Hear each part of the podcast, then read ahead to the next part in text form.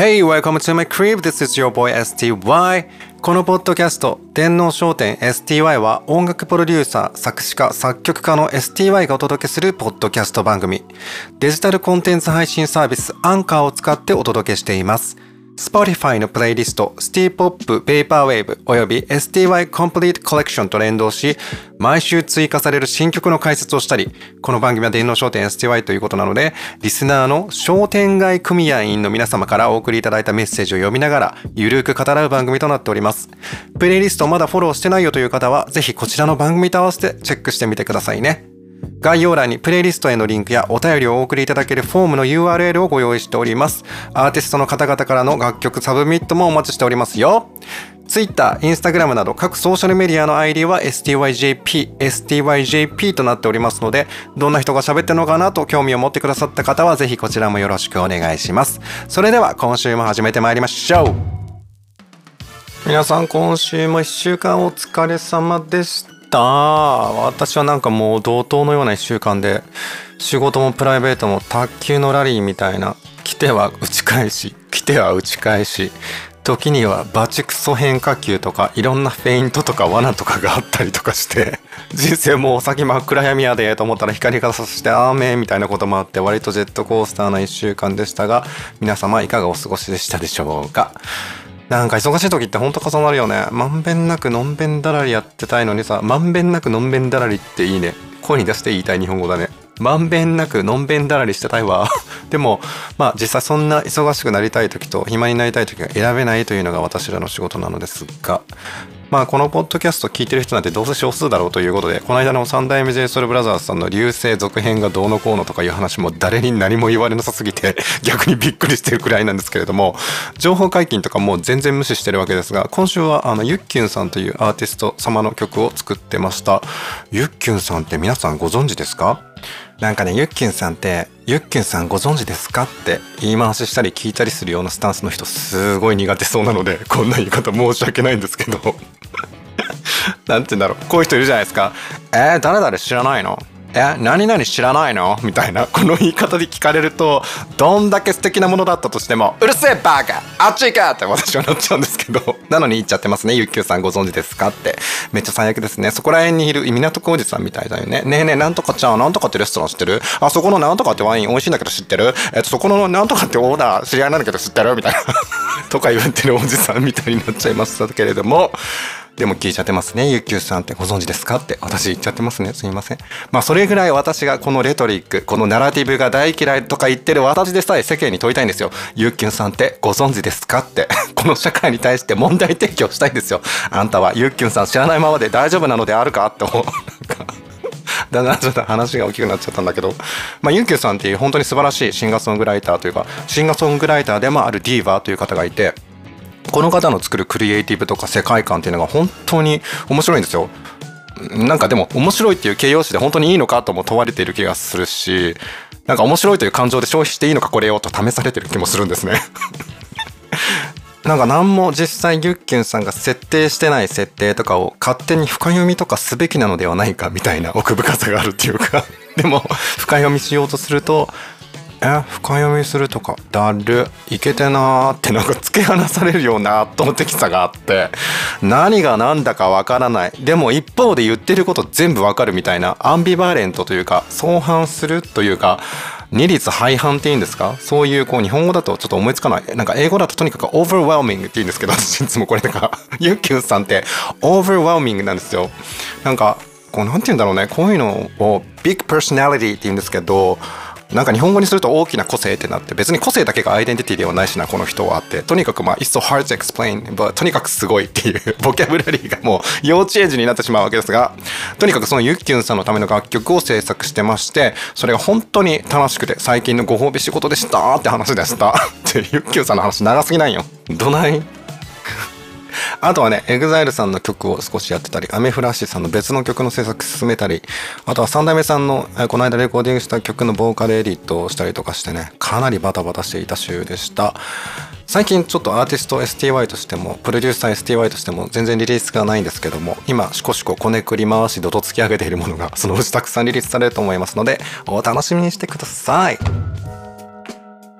さて今週もプレイリストシティーポップベイパーウェーブ更新させていただいております。今週は本当にいろんな素晴らしい楽曲がたくさんリリースされてまして本来ならね毎週10曲ずつの更新にしていきたいなってずっと考えてたんですけどここ最近は毎回はみ出しちゃってそれぐらい素晴らしい楽曲がたくさんリリースされてるってことなんですけども今週は何といってもキキビビリリーさんのロマンスのカバーですよね。オリジナルラブさんの接吻があんだけカバーされてリバイバルしちゃいましたけれどもこの辺も若手アーティストに参照される時代がやってきたのかと私はもう草場の陰で大号泣。その涙が川になり海になり地球を飲み込む勢いなんですけれども。あの この楽曲といえばオリジナルバージョンは原田知世さんという俳優の方で彼女は歌手としてのキャリアもとても大事にしておられる方なんですが90年代後半にとっても音楽性の高いアルバムを3枚ほどスウェーデンでレコーディングしててそのどれもが非常にクオリティの高い素晴らしいアルバムなんですよ。当時スウェディッシュポップっていうスウェーデンの音楽がすごい流行ってた時期があったんですけどカーディガンスとか皆さんも知ってると思いますけど知ってると思いますけどって当たり前のように言いましたけどこのリスナーのコア層である10代20代は生まれてすらいないんですけど。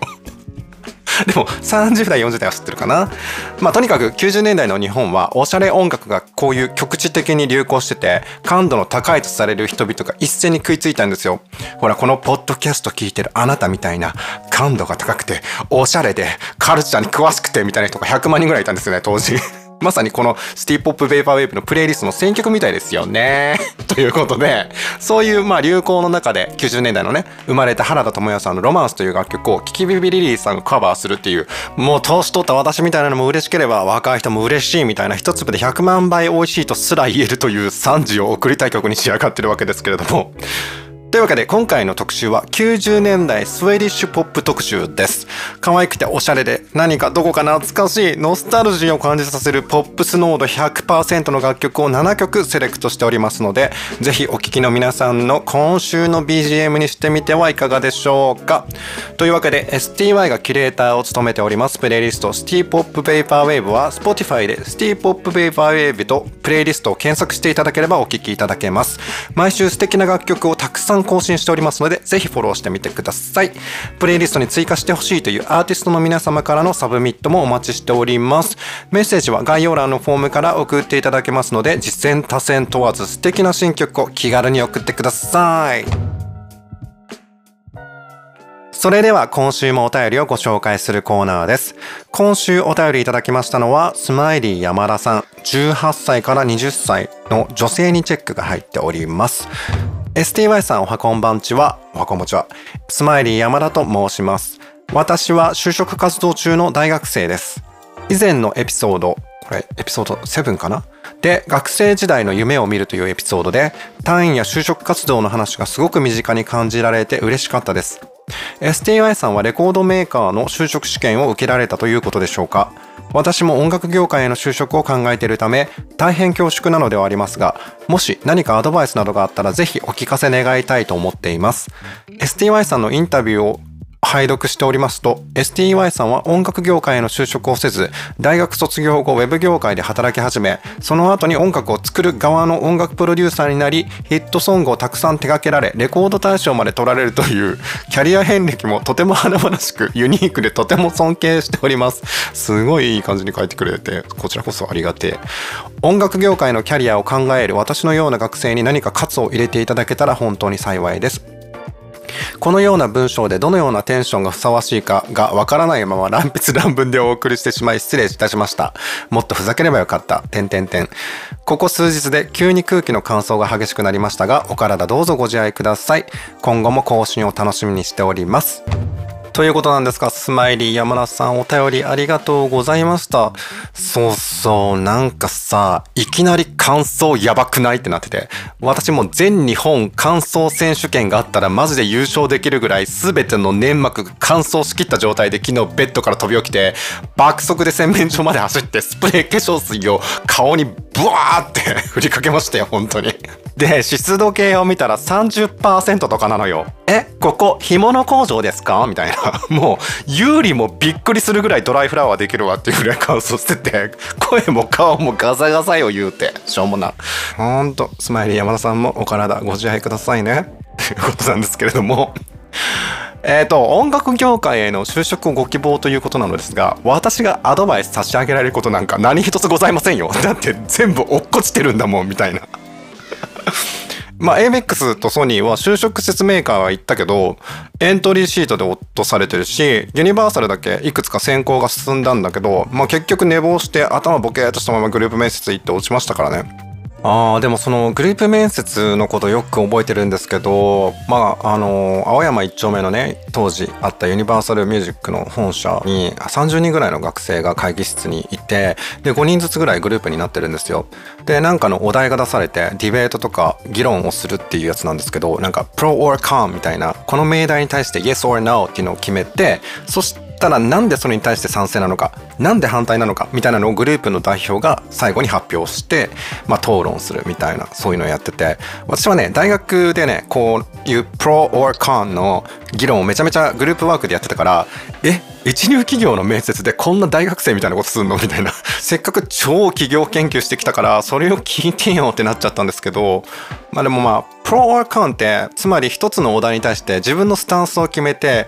どうしてそのスタンスを取ったかを明確に説明できないといけないんですけどまあこれってやり慣れてない人はあたふたしちゃうんですよ。で慣れてる人はどっちの意見でもなんかなんてプロの方でもコンの方でもそれらしい根拠がスラスラ言えるんですけどそれって結局どれだけそのプロ or con の議論に慣れてるかでしかなくて人としての本質的な能力とは全く関係ないからなんでこんな採用方法してるんだろうなってなんかすごいあのむしろイライラしてたんですけど。でもなんか当時はね問題解決能力みたいなのが林立てられてた時代だから議論っていうよりもディベートというか詭弁でなんか、うん出ま、口から出任せでなんかそれらしいこと根拠があるかのように喋る人がもてはやされてたっていうところでなんだろうこの採用はと思っててさしかも私はもう2時間半も遅れて途中からその議論に入っちゃってるからもうこれはもう絶対受からんわって諦めてたっていうかだってその日マジで起きてテンパってそのまま出てきちゃってるから白い T シャツに無印のリクルートスーツを着て足元はなんか変なスニーカー履いて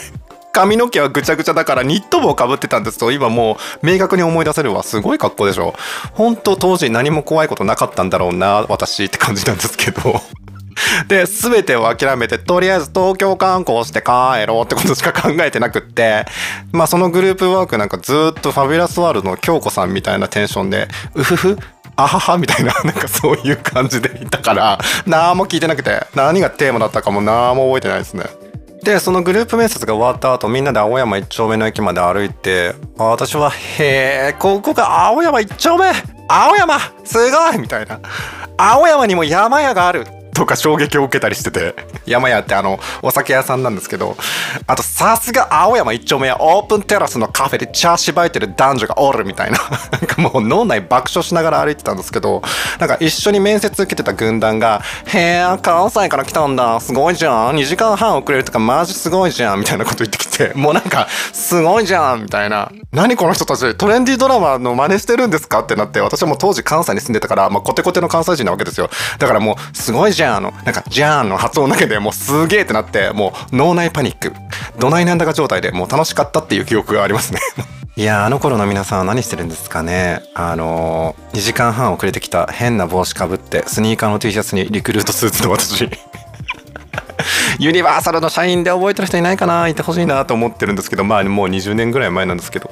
でもう青山一丁目のねあのオープンテラスで茶しばいてる男女の光景とかを見てまあコテコテの関西人の私にこんな世界で生きていくのは無理と青山でこう全てを諦めて。で関西に戻ってからはロースクールを探し始めたんですよ。で学部生の時は法律とかが面白いなと思ってたから2年ぐらいお金貯めてロースクールみたいなとこに通ってで弁護士はまあ無理かもしれんけど何らか修行を目指してもええかなみたいな。で修行っていうのは弁護士とか行政書士みたいな最後に死がつく職業のことなんですけどで大学卒業して一旦ウェブ業界に就職して、まあ、3年近くガチで働いて金貯めてそろそろまた勉強の日々がやってくるなと思ってたらその趣味で作ってネットに上げてた音楽を見つけてくれた当時 ABEX の安室ちゃんの現場担当の A&R さんがいきなりメールを送ってくれたんですよ。まあね、その人のね、メールがなかったら今の STY はいないですよね。だって音楽業界すら諦めて勉強するためにお金を貯めてたんだからね。でそれが大学卒業して3年目の25歳の頃かな。でその年にいきなり EXILE の曲作りましょうってなって翌年倖田來未さんの曲作りましょうみたいな。もうあの辺怒涛人生すぎてあんまり記憶がないんですけど。まあ自分は本当に運が良かったとしか思えなくて。でこの経験から他人にこうした方がいいですよとかこんなやり方はどうですかみたいなアドバイスはできないですよね。なんか自分の人生のハンドルを自分で握ってなかったんですよだからみんな私のことをね華々しいとか成功してるとか言ってくださいますけど自分でハンドルを握っていないものを褒められてもあんまり個人的に達成感がないからピンとこないんですよね。まあそれが虚しいなってずっと思ってて、そしてそれが虚しいことやなと分かってくれる友人とか親友を探し続けた30代やったなって思うんですけど、そうするとだんだん自分の周りにいろんな仲間ができて、えー、いつの間にか自分の人生のハンドルを自分で握れるようになって今は幸せ度を格段にアップしてるんですけどなんか自分の人生のハンドルを他人に握らせてなんとなくうまくいってるような気分に錯覚させられることってあると思うんですけどそれって不安ではないんですけど幸福でもないですよね。